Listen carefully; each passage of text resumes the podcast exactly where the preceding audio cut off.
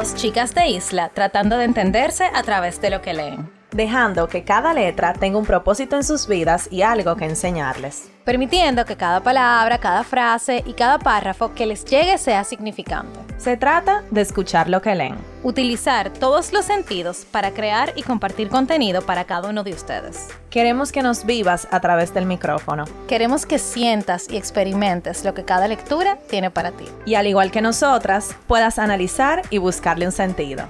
¿Estás escuchando? Letras al aire.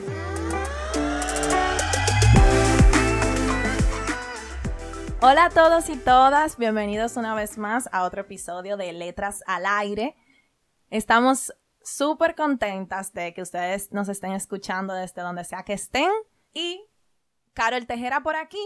Y Nicole Alcántara por aquí. Para esta semana hemos escogido un libro muy especial, creo que tiene muchísimo que enseñarnos a todos. Es el libro de La Casa de los Espíritus de Isabel Allende. Quizá muchos de ustedes lo conocen, es un libro un poco antiguo. Pero muy famoso. Pero muy famoso y que tiene un mensaje, yo diría que muy trascendental. Trascendental. Yo creo que aunque sea viejo el libro, fue escrito hace algunos añitos, em, hoy en día nos puede enseñar bastante, como dijo Nicole, porque trata de todos los tipos de temas, temas sociales, temas amorosos, de, traición, político, temas políticos. O sea, trata todo, todo, todo. Y básicamente es el recorrido, casi como por 70 años, Nicole, ¿verdad? Yo entiendo que sí, en el libro sí. Sí, el, libro, o sea, en tiempo dura 70 años eh, y es el recorrido de una familia chilena en tiempos de revolución en Chile, lo cual pone a esta familia en situaciones muy peculiares y muy interesantes en donde nos dejan a nosotras, nos dejaron como lectoras eh, enganchadas nosotras los libros duramos un mes para leerlos y realmente era esperando la siguiente semana para seguir leyendo porque nos encantó demasiado. Y aunque es un tiempo con el cual no podemos decir que nos sentimos identificadas porque ninguna de las, de las dos lo vivió ni, ni ha tenido que vivirlo, entendemos que pasan tantas cosas con las cuales uno puede sacar como provecho y tantas cosas con las cuales uno se puede identificar, por ejemplo, el tema familiar, eh, que eh, yo diría que es el tema más fuerte, o sea, como el tema que ella más hace énfasis.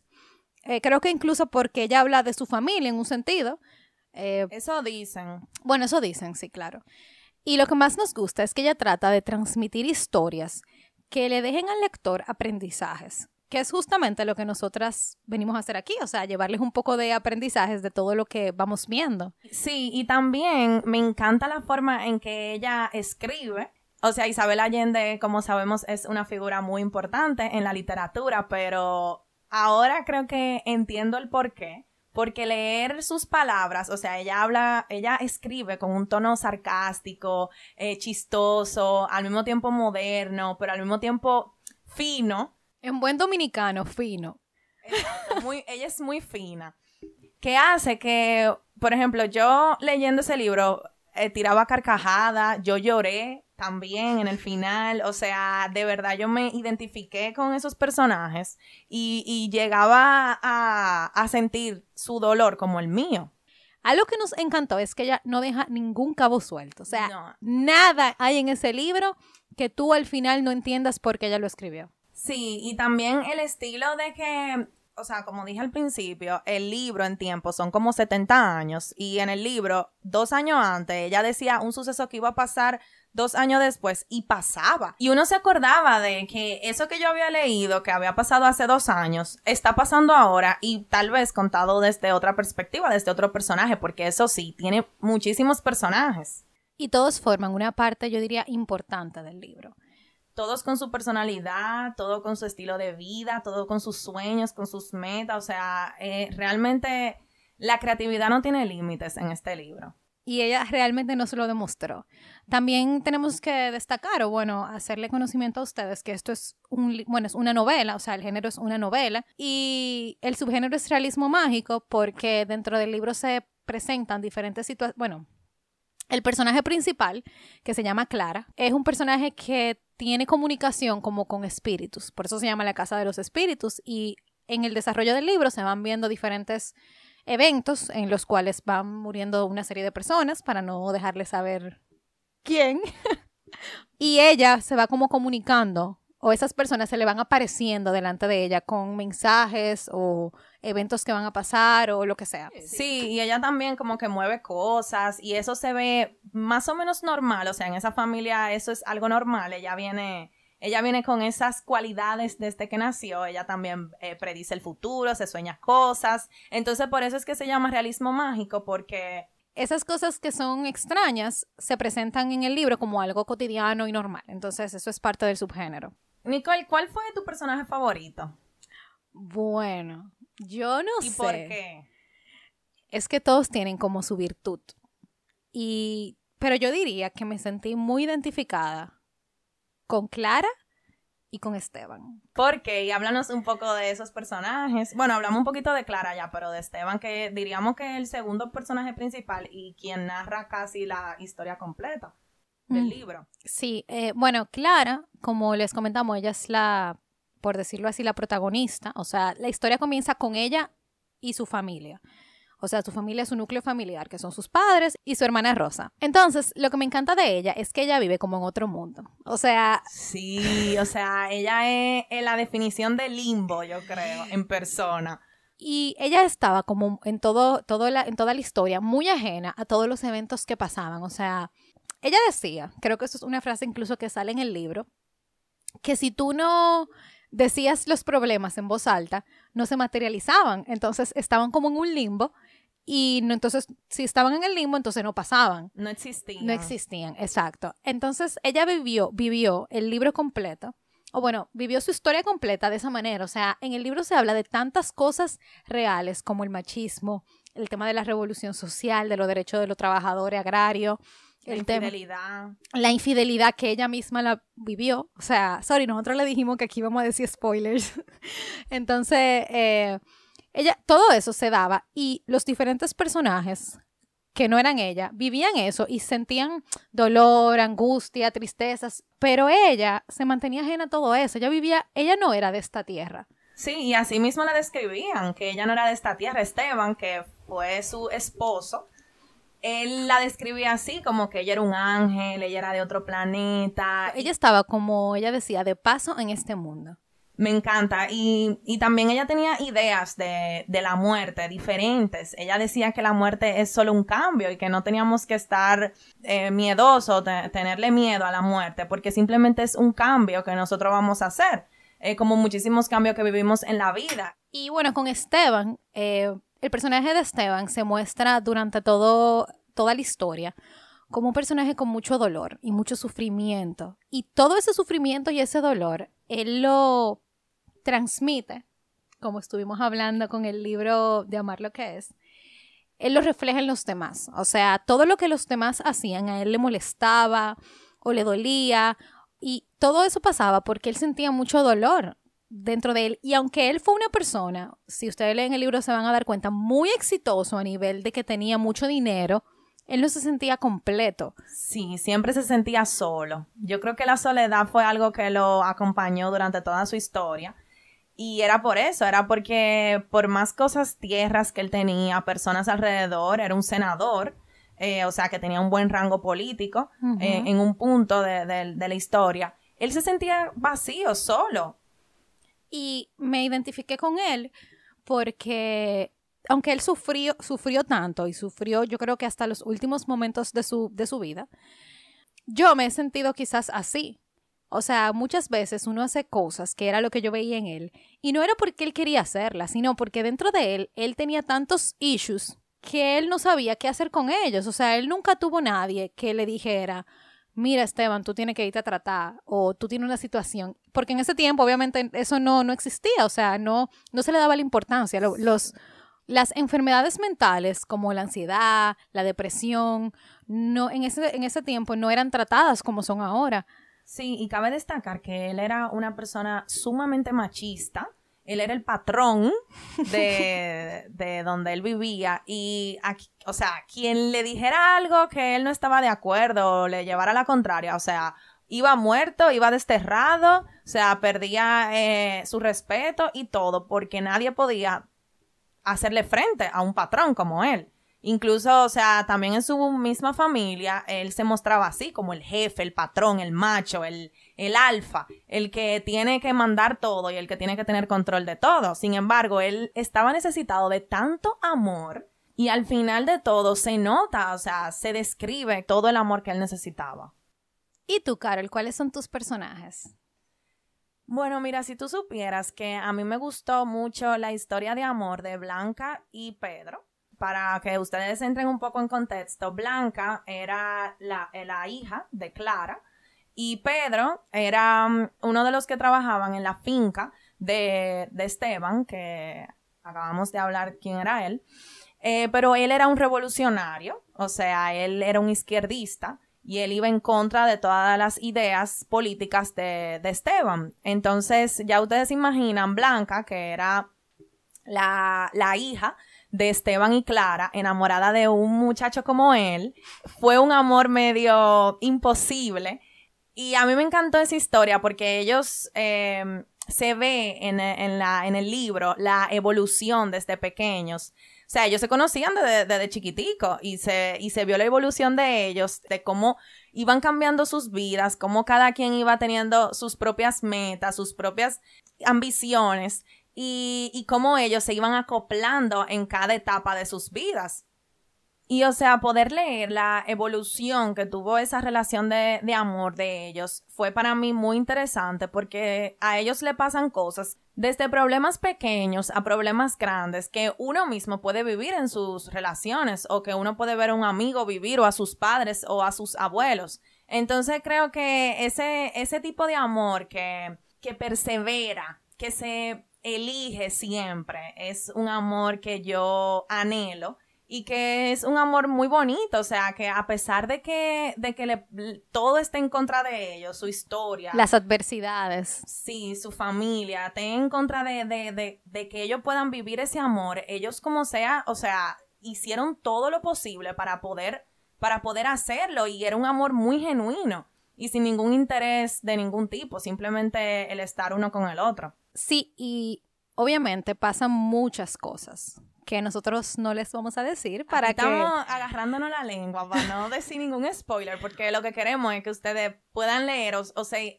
inspiren en leer este libro, porque realmente vale la pena totalmente. Sí, o sea, yo creo que todo lo que yo pueda decir aquí o a partir de aquí va a ser un spoiler, pero voy a intentar mantenerme con la lengua agarrada. eh, sí, y aunque pasan muchas cosas, porque el libro trata de ser lo más, yo diría que orgánico y realista posible, tú te puedes dar cuenta de que el amor persevera. O sea, muchas veces nosotros en nuestras vidas ponemos muchas trabas en cuanto a las relaciones amorosas, personales, de amistad o lo que sea. Y al final, si eso está destinado a ser, eso pasa. O sea, no hay nada que tú puedas hacer para que eso no pase. Sí, eso, y eso me encanta, porque eso da como una sensación de paz. Eh, uno puede como estresarse por, por, por cosas así de, del amor, que el amor estresa bastante. Eh, pero al final lo que está destinado a hacer será, y creo que este libro es un ejemplo de eso. Y como tú dices, Nicole, o sea, ella lo llevó lo más real posible. Y otra cosa que me encanta del libro es que las historias se repiten. Como les dijimos, es un libro que se cuenta en un periodo de 70 años, por lo cual pasa de generación en generación. Y tú te das cuenta que el tema amoroso se repite. Y como que cada generación es un reflejo de la otra. O sea, yo creo que todos los personajes viven a su manera un reflejo de lo que fue el anterior. Sí, y también, o sea, creo que lo que no se resuelve en una generación lo van resolviendo en la siguiente. Hasta que se dan cuenta o simplemente no se resuelve y sigue pasando. Yo creo que todos en el libro hacen las paces con los demonios que lo atormentaban en ocasiones pasadas. Sí, yo estoy de acuerdo. Y también eso pasa. O sea, en nuestras familias y, en nuestras vidas y en las historias que, que nos pasan, eso pasa de que uno repite repite muchas cosas en su vida, eh, historias amorosas, historias de trabajo, relaciones, eh, que tus amistades siempre son como del mismo tipo, o tus relaciones son siempre del mismo tipo. O sea, uno va repitiendo, yo creo que cosas no resueltas de, del de tu pasado o del pasado de, de tu familia. Claro, porque todo lo que hace tu familia o las personas vinculadas a ti se reflejan en ti, porque tú no las sabes. Es como dice el dicho muy famoso, que el pueblo que no conoce su historia está condenado a repetirlo. Exactamente. Es, es- es como una mini versión en la familia de que eso pasa. Y en el libro podemos ver que eso pasa constantemente, generación tras generación, personaje tras personaje, Y, oh, sí, relación tras relación. Es, es demasiado impresionante, Sí, yo es demasiado impresionante y es la misma historia contada por personas diferentes. O sea, lo que cambia son las personas y sus personalidades. Y el tiempo. Y el tiempo. Pero, pero la historia es la misma. Y bueno, esto fue uno de los primeros libros que leímos para el podcast. Yo diría que para cualquier pers- persona que vaya a empezar a leer, es un muy buen libro, porque tú te mantienes todo el tiempo entretenido o entretenida. O sea, aparte de que es una historia entretenida, tú puedes aprender de, de la misma. Bueno, yo subrayé en este libro que yo no te puedo explicar. Sí, lo sé. Yo, Nicole, señores, fue la que me introdujo a subrayar. Yo muy, muy ilusa, yo leía mi libro sin subrayar nada. Y Nicole subraya que te subraya. Y ahora yo tengo todo mi libro subrayado, que hasta la G la subrayo. Lo que pasa es que yo entiendo que muchas veces hay cosas que te impactan mucho y tú quieres como, qué sé yo, resaltarlas para el día de mañana, tú poder buscarlas. Por ejemplo, hay muchísimas frases de, de este libro que a mí me, de verdad me impactaron muchísimo. ¿Podemos leer algunas? ¿Qué tú Sí, crees? claro. Nada muy comprometedor. Sí, nada muy comprometedor. Se los prometemos. Pero para que vayan como que cojan una idea de, de- de cómo va la cosa. Esta fue una frase que yo subrayé porque me encantó la forma sarcástica en que Isabel Allende escribe este libro. Y ella mm, aborda mucho lo que es el machismo y ella, ella lo ridiculiza, aparte de todo. Y esta es una frase que estaban diciendo unas mujeres eh, que se juntaban como a hablar y a, a chismosear. y Clara, que es el personaje prin- principal, eh, oyó esta frase y como que se, se juqueó. y la frase es la siguiente. Nunca se ha visto que un hombre no pueda golpear a su propia mujer. Si no le pega es que no la quiere o que no es bien hombre. ¿Dónde se ha visto que lo que gana un hombre o lo que produce la tierra o ponen las gallinas sea de los dos si el que manda es él? Yo leí eso y yo, yo no lo, o sea, yo como que, mira, méteme de ahí, pero señores, eso es un, es un pensamiento que pueden tener muchísimas mujeres y tal vez tú pueden decir que, ay, no, yo, yo no pienso así, pero en el fondito tienen acciones que son, que son así, donde ponen al hombre, que en este caso, o en este tiempo era el que trabajaba la tierra y la mujer se quedaba en la casa y eso. eh, ponen al hombre como superior cuando no es así, cuando el trabajo en la casa de la mujer también era sumamente demandable. Y también yo creo que el trabajo de la mujer en la casa no se valoraba igual que el del hombre. Y la mujer en ese tiempo cuidaba a los hijos, preparaba la comida. Si tenía una, una mucama, una señora o alguien que ayudaba en la casa, era la que dirigía. O sea, todo esto estaba tan, tan poco valorado en ese tiempo y todavía creo que en la actualidad podemos decir que en muchas culturas, yo diría que incluso en la cultura dominicana, se ven en muchas casas que no se valora de la misma manera que el hombre, que la persona, porque en este caso puede ser la mujer o el hombre, la persona que trae dinero a la casa. Y aunque son cosas totalmente diferentes, yo diría que ambas tienen un valor igual totalmente diferente, ninguna está por encima de la otra. Y eso de que traiga una persona dinero a la casa, eso da un aire, un aire de superioridad que no es. O sea, tal vez esa persona traiga dinero a la casa, pero el otro esté cuidando a los niños para que tú puedas salir a, a traer dinero a la casa. A Entonces, producir. y claramente esto era un pensamiento de esas mujeres eh, en ese tiempo. Y me da mucha pena, me da mucha pena, o sea, me resuena mucho esta frase porque también nosotras nos podemos poner por debajo de, del hombre y, y- y- ser sin querer machistas. eh, o sea, eso es un tema muy profundo. Sí, tendríamos que tener otro episodio para eso, pero yo creo que lo que tú quieres decir básicamente es que es muy triste ver que todavía en este tiempo donde nosotros somos iguales ante la ley, por decirlo así, se vea tanto el machismo y que nosotras como mujeres muchas veces no nos demos ese valor que tenemos. O sea, señores, nosotras damos a luz. O sea, nosotras traemos vida al mundo. O sea, quisieran los hombres traer vida al mundo. aunque duela, y obviamente no he tenido un hijo nunca, pero aunque duela, eh, eh, eso es un milagro, eso es maravilloso. Eso es maravilloso. Y ellos aportan también a que eso pase. De igual manera. Claro. De igual manera. nosotras no somos ni feministas, ni, ni machistas, ni nada de eso. Simplemente creemos en la igualdad y creemos en, en un mundo como justo. Sí, o sea, yo diría más bien, creemos en la equidad porque tú aportas eh, en la proporción que tú puedes aportar. Exactamente. Entonces, ni más ni menos, es lo que tú puedas hacer. Claro, o sea, a veces uno quiere como decir, ven, yo voy a cargar tres botellones de agua uno tras de otro y, tú no puedes. Y tú no puedes. Necesitas ayuda y eso está bien y eso es aplaudido. Pedir ayuda, eso es también sumamente valiente. Pero bueno, no estamos. Nos fuimos en una, pero eh, esa frase, eh, por eso me gustó mucho. Eso para que ustedes entiendan cómo nosotras nos sentábamos, los, nos sentábamos los viernes, sábado. Nos sentamos todavía. Bueno, nos sentábamos a hablar de, todo, de todos los libros. O sea, siempre es así. Una frase que te llamó, lo que sea, y nos vamos por ahí. Exactamente. Así es que nosotros nos vamos como descubriendo y afianzando esas ideas y esos pensamientos que nosotras tenemos y que creemos realmente. Bueno, una de las frases también que me llamó la atención, yo, yo subrayé un párrafo entero, pero les voy a leer un pedacito. Em, para contextualizarlo un poco, estaban hablando de Blanca y la relación que tenía con Pedro II. Carol mencionó que ella le gustó mucho esta relación porque ellos eran como dos románticos y como la relación de ellos era como prohibida y no podían estar juntos, eso era lo que mantenía la llama viva, por decirlo así, porque eso fue todo lo que vivieron durante, yo diría que gran parte de su vida. Entonces, describiendo a Blanca y a esa relación, eh, les voy a contar esta frase. Blanca prefería esos encuentros furtivos con su amante en hoteles de cita, a la rutina de una vida en común, al cansancio de un matrimonio y a la pesadumbre de envejecer juntos compartiendo las penurias de fin de mes, el mal olor en la boca al despertar, el tedio de los domingos y los achaques de la edad. Era una romántica incurable. o sea,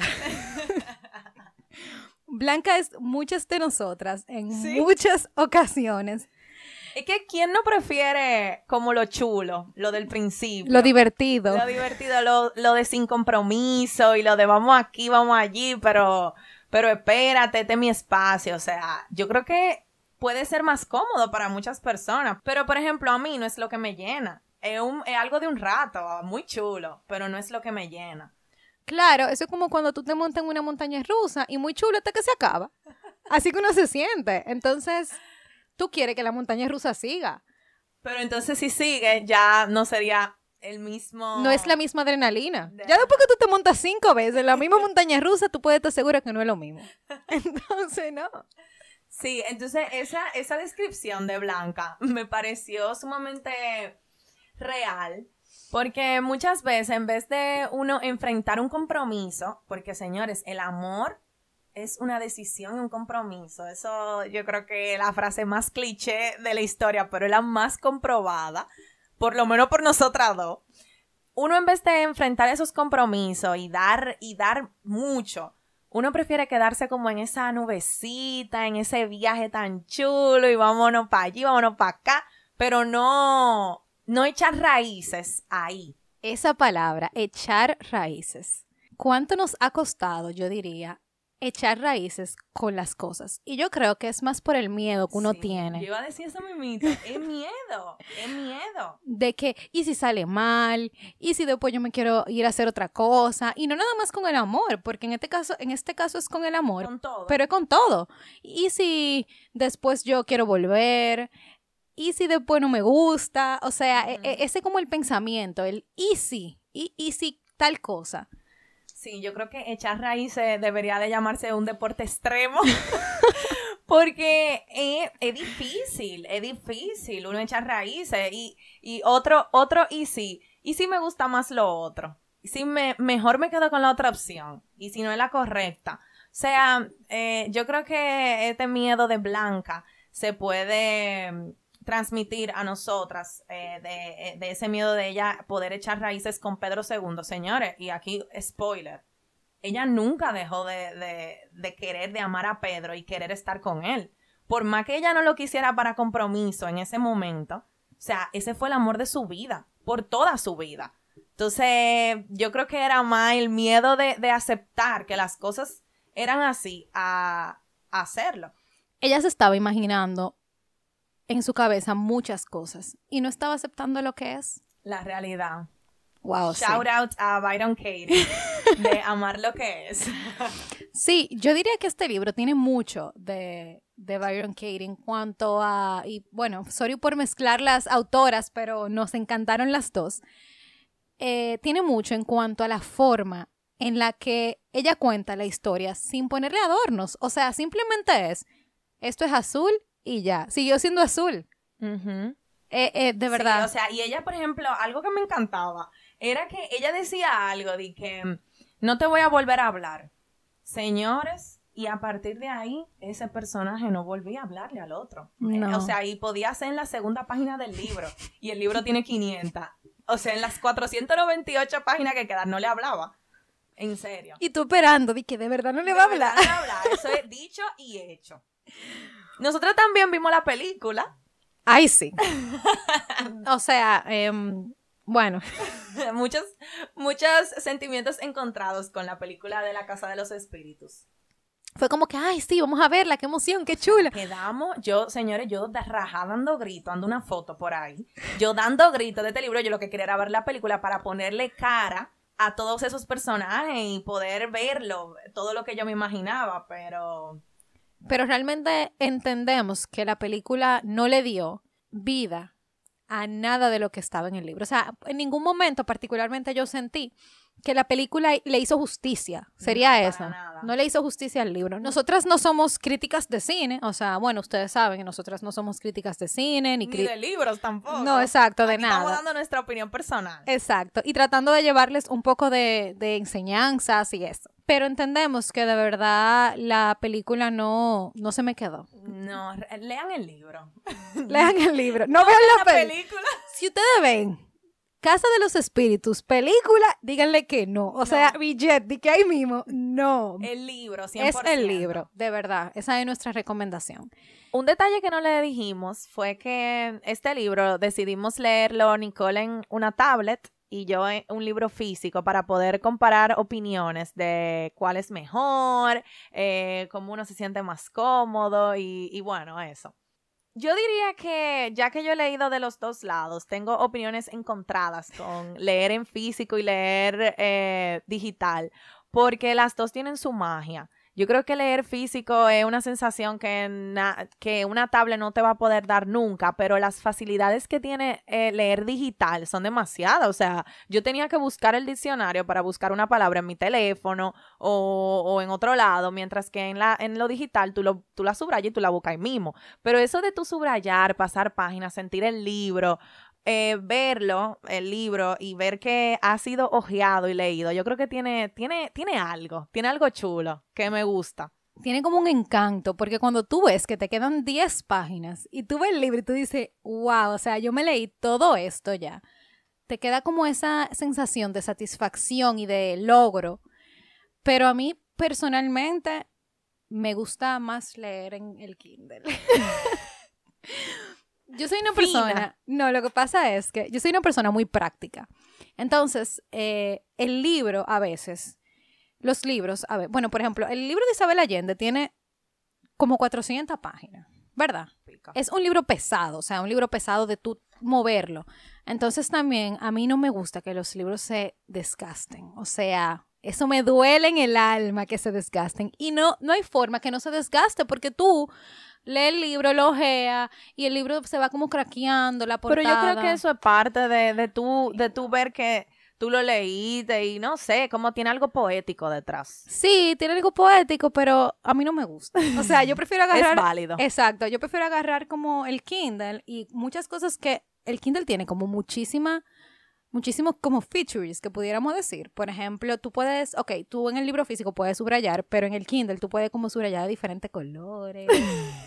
tú puedes eh, poner notas, o sea, en el libro físico también con un lápiz, pero aquí como que más rápido, no sé. Y Sí, la, la verdad que tiene esa, su parte de comodidad. Ajá, y también, por ejemplo, eh, los, eh, los Kindle tienen como si tú compras el libro, oh, bueno, obviamente tienes que comprar el libro en el Kindle, eh, te da como la opción de tú ver como las frases más subrayadas, o sea, te aparece como la cantidad de personas que subrayó una frase. Y aunque tú no la subrayes, si tú vas a tus frases como subrayadas, te aparecen esas. Entonces, como que tú lo... Y para buscar, por ejemplo, una palabra o para buscar una frase, tú tienes esa facilidad de que tú lo tienes ahí mismo todo, como que te crea un pequeño notebook donde tú tienes todas las frases que tú viste, todo lo que tú anotaste, no sé, como práctico. Yo diría que el Kindle es práctico. Sí, es práctico. Yo creo que eso es. lo digital es práctico, pero lo físico es como la experiencia.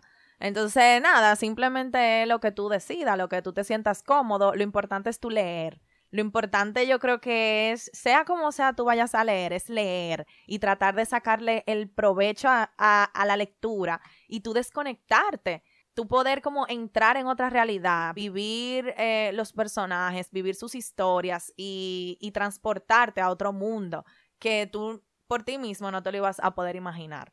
Y por esa misma línea, hay una frase en el libro que me resuena mucho sobre lo que tú dices, Carol. La voy a compartir. Cuéntamela. La voy a compartir. Blanca sostenía que había que dosificar la lectura, porque había cosas que no eran apropiadas para su edad, pero su tío Jaime opinaba que la gente no lee lo que no le interesa. Y si le interesa, es que ella tiene la madurez para hacerlo. O sea, es así. Es como tú dijiste. Yo creo que antes, bueno, para que ustedes sepan un poco del detrás de cámara, antes de nosotros empezar el podcast, hacemos como un pequeño guioncito de lo que vamos a hablar. Entonces, Carol estaba diciendo que este libro llegó en el momento que tenía que llegar. ¿Tú te acuerdas, Karen? Sí, sí, yo me acuerdo. Nosotras no habíamos tenido la oportunidad, yo diría que la grandiosa oportunidad de leer este libro. Y cuando lo leímos fue como, wow, o sea, yo no puedo creer que yo tenga 24 años, de, bueno, 25 años de mi vida sin haber leído esto. Y así yo creo que nos ha ido pasando, Nicole, de que toda la lectura que hemos tenido nos han llegado cuando tienen que llegar y nos dan un aprendizaje diferente para el momento que estamos viviendo. Es como dice Byron Katie, o sea, shout out para ella otra vez, que no hay ningún libro, voy a cambiarle un poco la frase, no hay ningún libro que no se te presente ante ti hasta que tú estés listo para leerlo. Qué bonito. Sí, nosotros, nosotras hemos, yo digo que evolucionado en el sentido, porque comenzamos como, bueno, ¿qué vamos a leer? ¿Por dónde vamos a empezar? Y estamos aquí hablando de un libro que yo nunca pensé que iba a hablar y todo lo que nos ha traído, nosotras tratamos, por lo menos, de aplicarlo un poquito en nuestras vidas. O sea, como de decir, bueno, ¿y qué haría Clara en este momento? Y se oye ridículo tal vez, porque ustedes dirán como que, ok, yo no voy a hacer lo que hace un personaje en un libro porque eso lo escribió alguien.